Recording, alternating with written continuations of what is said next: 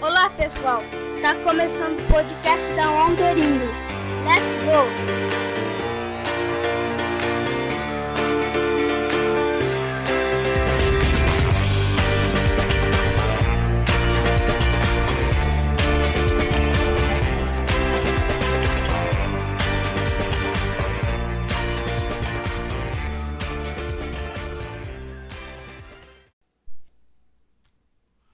Olá pessoal, tudo bem? Aqui quem fala é o Teacher Alex da Wonder English e hoje nós teremos uma aula muito especial sobre Excuse Me e o Sorry. Lembrando que essa aula também está é, no nosso Wonderbook, Wonderbook número 01, ok? Na unidade 1, What's Your Name? Ok? Então vamos lá. Excuse me. Excuse me significa com licença. E quando que nós usamos o excuse me, gente? Antes de pedir informações, antes de pedir ajuda e após ter causado algum incômodo, ok? Bom, agora nós vamos agora para os exemplos na frase aí. Vamos lá. Antes de pedir informações. O exemplo na frase. Então, excuse me, do you know where is the post office? Com licença, você sabe onde ficam os correios? Post office é correios, ok? Em inglês. Tudo bem? Do you know? Estou perguntando. Beleza? E aqui tem um excuse me, aqui ó, na frente da frase. Com licença, você sabe onde ficam os correios? Vamos para a próxima? Antes de pedir ajuda. Excuse me, can you help me? De novo, excuse me, can you help me? Com licença, você pode me ajudar?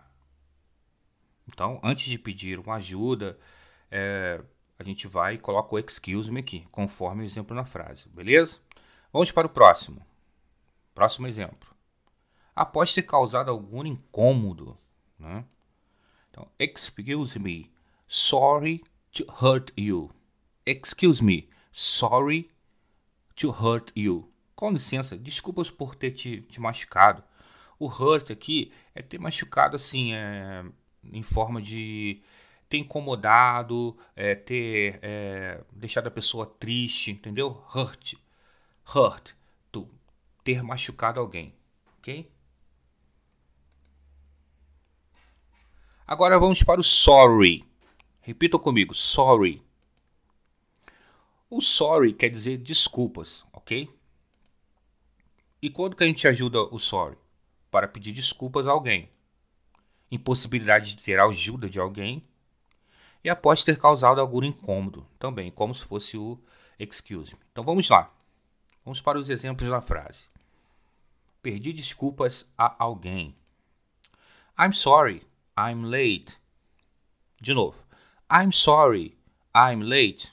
Me desculpa pelo atraso. I'm sorry, I'm late. Me desculpas pelo atraso. Gente, é, eu falo, coloco esses exemplos de frase aí, mas isso é bom também para você aplicar em conversações. Isso a gente vai aplicar nas nossas conversações, nos exercícios, estarão todos lá. Então é bom você já ir praticando para quando começar a conversação você já está tranquilo, ok? E já está com um bom conhecimento.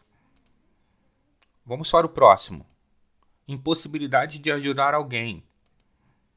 I'm sorry, but I cannot help you now.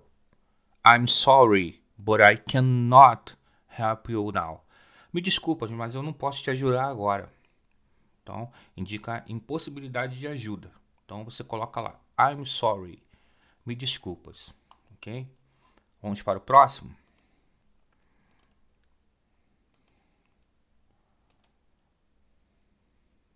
Após ter causado algum incômodo. Então, vamos lá. Did I stand on your foot? Sorry. Poxa, pisei no seu pé, me desculpas. Ok? Então, did I stand on your foot? Sorry. Pisei no seu pé, me desculpas. Agora vamos com sorry e o excuse me junto. Use tanto sorry quanto excuse me podem ser empregados para pedir para alguém repetir algo que acaba de dizer e você não entendeu. Vamos supor que você está numa sala de aula e você não entendeu a explicação do, do professor. Você pode usar tanto sorry quanto excuse me. Ok? Então vamos lá no nosso exemplo na frase. Sorry, but I didn't understand you. Repeat, please. De novo. Sorry, but I didn't understand you. Repeat, please.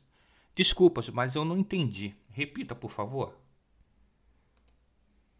Bom, gente, isso é o final da nossa aula aí. E eu peço para que vocês deem um like no nosso Instagram, uma curtida também no nosso Facebook e curta também nosso canal Wonder English no YouTube, ok? Thank you so much e é isso aí. Boas aulas e bons estudos para vocês.